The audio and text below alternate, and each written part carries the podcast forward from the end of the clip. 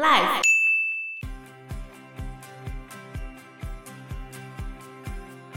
而且那边是热带吧，应该也很多其他的问题吧，不是还会有蛇啊、虫啊，特殊生物你如果在雨林区的话，就更惨了吗？我之前看过有一个书说他去徒手横渡雨林嘛，他一天会被叮五百次，蚊子实在太多了。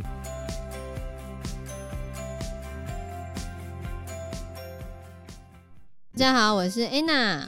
我是 Fana，我是 Joe。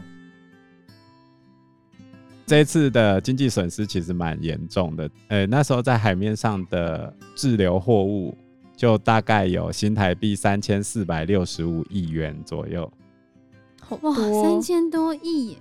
那这样要谁赔这些钱啊？就保险公司啊，谁是保险公司？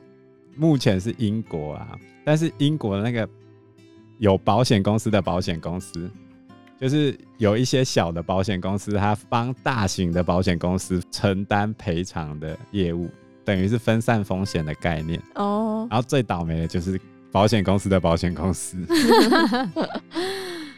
不过跟台湾没有关系，我们台湾什么都不用赔，我们算是被倒霉牵连到的。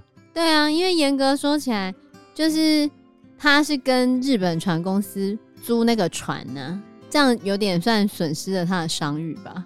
因为严格说起来，那船不是他的啊、就像我今天叫计程车，然后计程车撞坏了，难道是我要赔吗？哦，懂我的意思吗？ 哎，对不对？我请你来帮我载东西，啊，今天是你出了问题，为什么是我负责？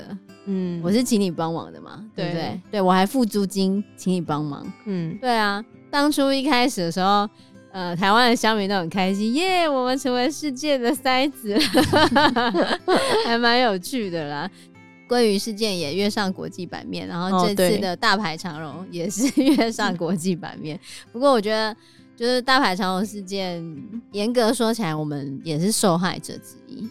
嗯，那你知道除了苏伊士运河之外，我们世界上还有哪些重要的运河吗？巴拿马，巴拿马运河、联洋运河嘛，可以从大西洋到太平洋，那还有一条全世界最长的运河，全世界最长的。让你猜一下是哪一条呢？是多瑙河吗？你说美英多瑙运河吗？对，那应该没有很长最长的是中国的京杭大运河哦。哦，是哦，那我们接下来就来聊聊巴拿马运河跟京杭大运河这两条全世界重要的运河。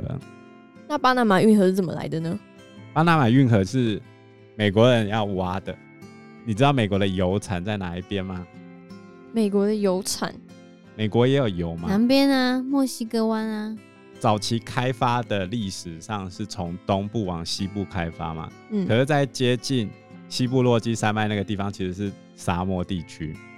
然后接下来你要从东往西运的时候，你要么就走陆运，要么就走空运。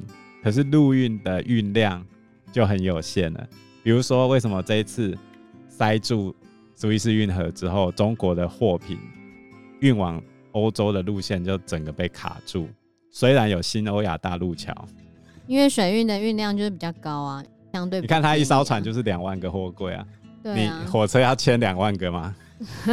两万节车厢太多了，没办法，两万节车厢，一节六公尺哦，所以总共是十二万公尺，，一百二十公里，跟一百二十公里，差不多就是台湾多长？就跟台湾再差不多哎台快。湾再胖一点点啊，一百二十公里，你用全速前进，假设它开一百二十公里的时速的话，从火车头看到火车尾就要一个小时了，你也不可能开那么长啊，那前面的动力没有办法吧？所以海运还是有不可取代的特性嘛。可是早期从美国东岸到西岸必须经过南美洲那个地方，南美洲的航行又特别困难，因为阿根廷的纬度比好望角更高，然后那个地方叫做咆哮西风带。哦，西风很强，很危险啊，西风强的话，海浪就会很高。有没有玩过那个海盗船？哦，有，哦，那个海盗船完全是真的，真的是这样子哦，对可是啊，会有水 耶，那就更可怕了。哦它是真的，你就可以看到一个斜坡这样轰，这样冲下 去。哦，所以难怪海盗船被设计出来。呃，第一个是帆船时代开的难度极高，就算有轮船，你去看那个，不要说很高啊，六公尺到十公尺的一个浪这样过来哦，好刺激哦！哦，所以对于美国来说就有这个需求，于是他就在中美洲这个地方找哪个地方可以挖到对岸去。当时有两个地方被选择，一个是巴拿马，一个是尼加拉瓜。然后后来巴拿马的方案被选上，然后就是由法国人当初设计苏伊士运河的负责人去拿下这个案子。哇哦，结果那他这边比较难吧？哦，他本来觉得短短的我苏伊士运河都挖过去，我有在怕你这个吗？但是他忽略三个问题，什么问题？这边比较湿热，对不对？所以这边的工人不断的生病，让你那猜疟啦，疾吧？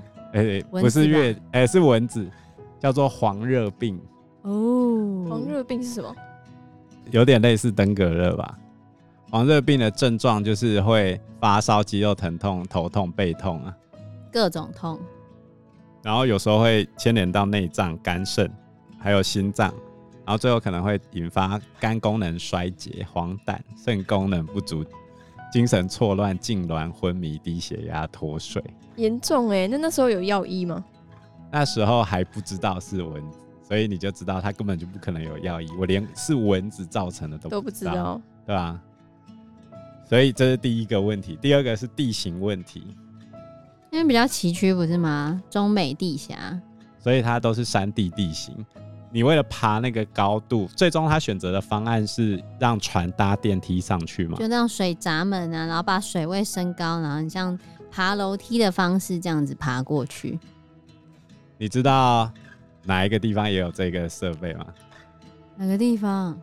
中国就有用啊，中国哎、三峡三峡有哦、有啊，三峡有啊，三峡也有类似的设计啊，就是水闸门挡住之后升上去啊。哦，然后第三个，他遇到的问题就是挖出太多的土石，就是技术问题啦。当初所有挖出来的土石体积有两亿五千九百万立方公尺，那些那个要放哪里？流到有在啊海里里面吧？吗？对吧？然后工人一直死嘛，又不知道是蚊子，公共卫生措施隔离也没有用，因为就是被蚊子叮啊。而且那边是热带吧，应该也很多其他的问题吧？不是还会有蛇啊、虫啊？特殊生物对啊，那边还没有到雨林啊，你如果在雨林区的话，就更惨了吗？我之前看过有一个书说他去徒手横渡雨林嘛，他一天会被叮五百次，哈被蚊子叮，对吧？ 哦天哪，我超讨厌蚊子的，所以身上会有五百个包这样。啊、我觉得防蚊液真的是这世界上超级伟大的发明。你用防蚊液也不见得有用啊，因为蚊子实在太多了。你真的把身体包得紧紧的。然后当初美国要去做这条运河的人就是老罗斯福，知道老罗斯福吗？巨棒外交哦，有我还记得吗？我记得，说话要轻声，手中持巨棒的这个，美国不是有一个山吗？嗯，然后它上面有四个哦总哦统头像，里面第三个戴眼镜的那一个，在博物馆你惊讲魂的是火影忍者吧？ 不是 啊，博物馆惊魂夜里面也有出来，他喜欢，印第安女神，所以后来又是超出预算跟超出时间，为什么感觉很多工程都会超出预算跟超出时间？所以他们后来有找到是蚊子的问题，所以他们就开始消毒啊，然后杀虫剂啊，消毒有用没？有啊有啊，装纱窗、净化污水这些，他们从一八八一年开始盖，到最后完工是一九一四年才完成，一八八一到一九一四，对，才完成。盖了三十三年，是苏伊士运河的三倍时间。苏伊士运河也没有那么短啊，前前后后那些，没有，我们讲说后面离现在最近的那个整那个，你要 真是说你要说这样子算 的哦，话，好了好了，好了美国这样不公平，这样不公平。一八八一年那时候是法国人拿下标案，可是后来没成功啊。到一九零四年的时候，美国再自己接手来完成，从他接手到盖完大概就是十年的时间啊。然后一九零五才消灭黄热病，在这个过程中，总共有五千六百个人因为这样子疾病啊、意外事故然后死掉。哦，好多哦、不过巴拿马运河跟苏伊士运河最大的差别就是它的船没办法走那么大台，因为毕竟要爬楼梯嘛。它最长只能开到两百九十四公尺，那个长四号是四百公尺，哦，然后它的宽度是三十二公尺，所以最多大概就是吃五千个货柜左右，小很多哎、四分之一啊，因为它要爬楼梯没办法，可是那边还是可以缩短很多的距离啊。超级多的距对啊，离。缩短超级多，没办法，它还还是有它的不可取代性。啊因为节目时间的关系呢，我们就先聊到这边。如果喜欢我们的话，请订阅、按赞、加分享，还有希望大家可以评分五颗星哦。你们的订阅就是我们前进的最大动力。那我们下集节目见喽，拜拜，拜拜哎拜。拜。